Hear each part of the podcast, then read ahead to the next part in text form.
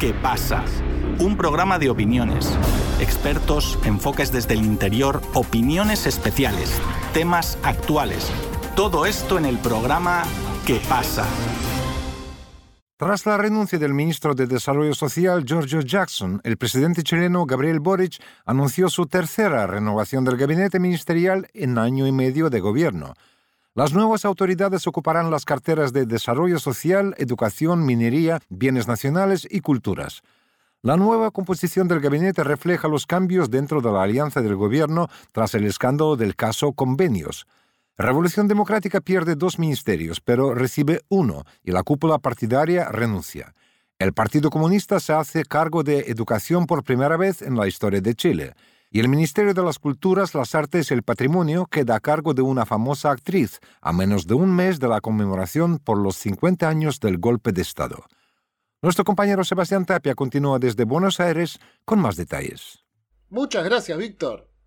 El pasado viernes 11 de agosto renunció el ministro de Desarrollo Social de Chile, Giorgio Jackson, por su involucramiento en el caso Convenios, este es un caso que se está investigando sobre la asignación de fondos millonarios a la Fundación Democracia Viva, dirigida por miembros de Revolución Democrática, partido al que pertenece Jackson. La renuncia le otorgó la posibilidad al presidente Gabriel Boric de reformar todo el gabinete y tratar de despejar el aire político viciado desde que se destapó este caso dos meses atrás. Javier Atoro, del Partido Comunes, abandona el Ministerio de Bienes Nacionales para cubrir la vacante de Jackson en Desarrollo Social. El Ministerio de Bienes Nacionales será delegado en la periodista y exdiputada María Sandoval, de Revolución Democrática. Pero más allá del intercambio de ministros para cubrir las vacantes, el presidente Boric decidió afectar otras carteras también. En minería, nombró a la ex ministra del gobierno de Michelle Bachelet, Aurora Williams. El ministro de Educación, Marco Antonio Ávila, que sobrevivió a una acusación constitucional en el Congreso, fue relevado en medio de un conflicto social con los sindicatos docentes. Esto le cuesta otra cartera más a Revolución Democrática. Su reemplazante es Nicolás Cataldo, el primer miembro del Partido Comunista que llega a dirigir el Ministerio de Educación. En el Ministerio de las Culturas, las Artes y el Patrimonio sale el ministro Jaime de Aguirre y asumirá el cargo la famosa actriz Carolina Arredondo. Ambos son figuras independientes de partidos políticos y ligadas al mundo del arte por su profesión, pero no necesariamente en la cuestión administrativa. Para analizar los cambios en el gabinete del presidente Boric, nos comunicamos con Juan Pablo Sangüesa, analista político chileno y presidente del Partido Popular de Chile, y con Juan Carlos Gómez Leighton, doctor en Ciencias Sociales y Políticas y docente universitario chileno. Juan Pablo, ¿cómo influenció el caso Convenios en la reforma del gabinete? Sin perjuicio de que la vocería oficial del gobierno ha dicho que no ha tenido influencia determinante en el cambio de gabinete el caso convenios, es indudable que el partido ¿no? principal involucrado en este caso ha sido totalmente desplazado de las secretarías ministeriales, al menos en cuanto a lo que dice relación cuantitativa como cualitativa.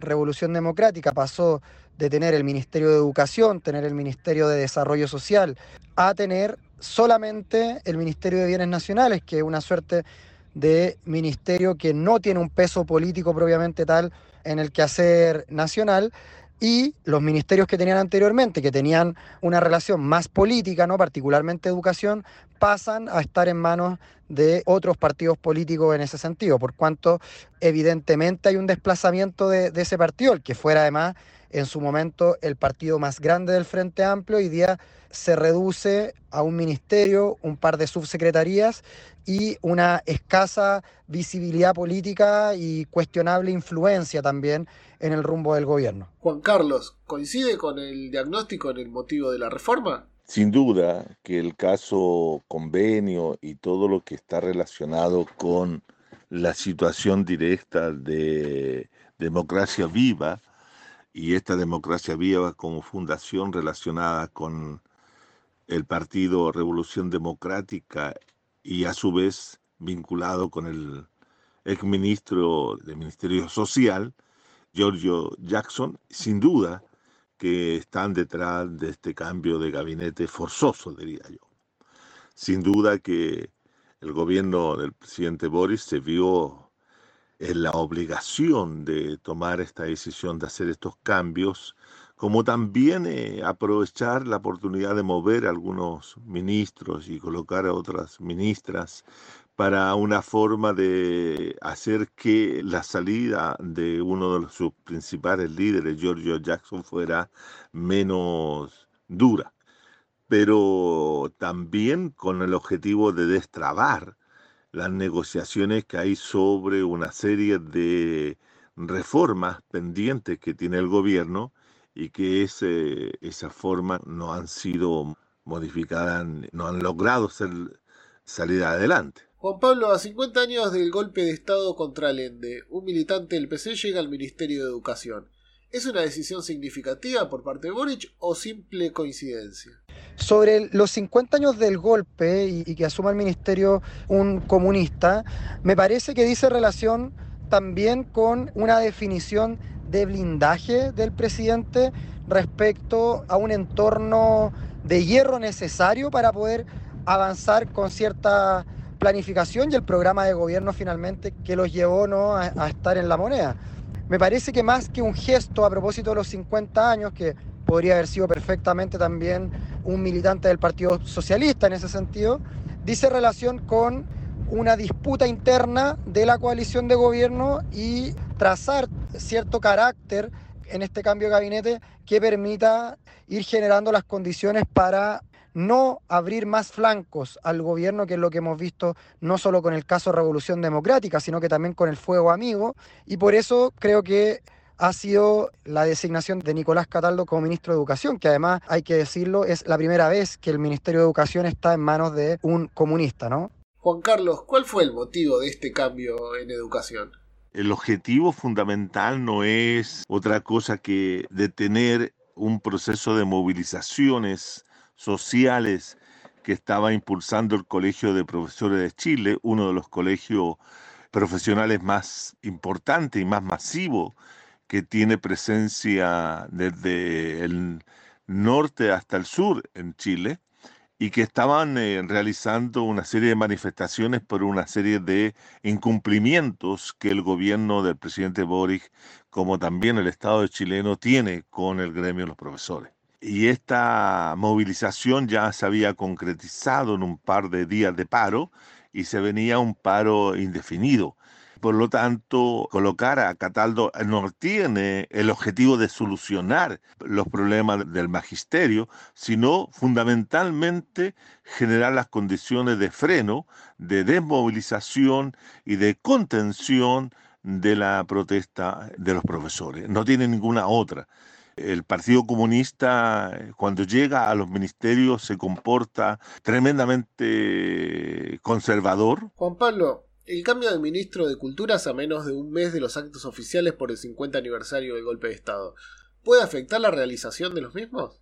Bueno, sobre la premura o, lo encima ¿no? del cambio en el Ministerio de Cultura, me parece que evidentemente hay una presión de agenda muy importante, toda vez que es el Ministerio de las Culturas, las Artes y el, Patrimonio el que ha asumido toda la, agenda de conmemoración de los 50 años en, en, el amplio y lato sentido de la palabra. Sin perjuicio de ello, me parece que era insostenible el Ministerio de Educación en manos de quien estaba. Recordemos que fue el ministro saliente el responsable de que Chile no participase por primera vez en una feria internacional del libro tan importante, donde además éramos país invitado como fue la feria de Frankfurt. Además, también recordemos que es ese ministerio el responsable de las posiciones bastante, podríamos decir, lampedusianas, ¿no? Gato pardista en torno a los 50 años y lo que debiese ser una enérgica condena al golpe de Estado, un respaldo sin matices al nunca más y la búsqueda de justicia, no repetición y reparación a las víctimas de las violaciones a los derechos humanos a propósito del golpe de Estado y la siguiente dictadura. Entonces, me parece que precisamente por los 50 años era insostenible el titular de ese ministerio en esta fecha. Juan Carlos, ¿a qué se debe la salida de Aguirre del Ministerio de Culturas? El cambio de ministro de Cultura tiene que ver con un señor eh, Aguirre que siendo un gran director de televisión es un pésimo gestor cultural. La equivocación del presidente Boris de nombrar a este señor como ministro de la Cultura refleja, entre otras cosas, que el gobierno del Frente Amplio y del socialismo democrático no tienen una política sobre el ámbito cultural y el quehacer cultural. No está relacionada directamente con el tema de los 50 años. Ahí se hicieron otras modificaciones anteriormente, cuando salió Patricio Fernández y entró Manuel Guerrero a hacerse cargo, Manuel Guerrero, hijo de uno de los detenidos degollados, ¿cierto? En marzo del 85, indudablemente que es una persona que tiene mayor sensibilidad frente al tema de los que plantean las, las asociaciones de detenidos desaparecidos o de familiares vinculados con la violación de los derechos humanos. Pero el caso de Aguirre es simplemente una torpeza más del presidente ahora coloca a una persona que tiene poca trayectoria como todas las personas que llegan al gobierno, salvo los que vienen de la concertación o de la desconcertación, y en ese sentido, ¿cierto? Lo que hace Boric es corregir un propio error. Boric renueva así su gabinete con esperanza de brindar un poco de aire fresco a un gobierno que cada vez que parece organizarse vuelve a entrar en crisis.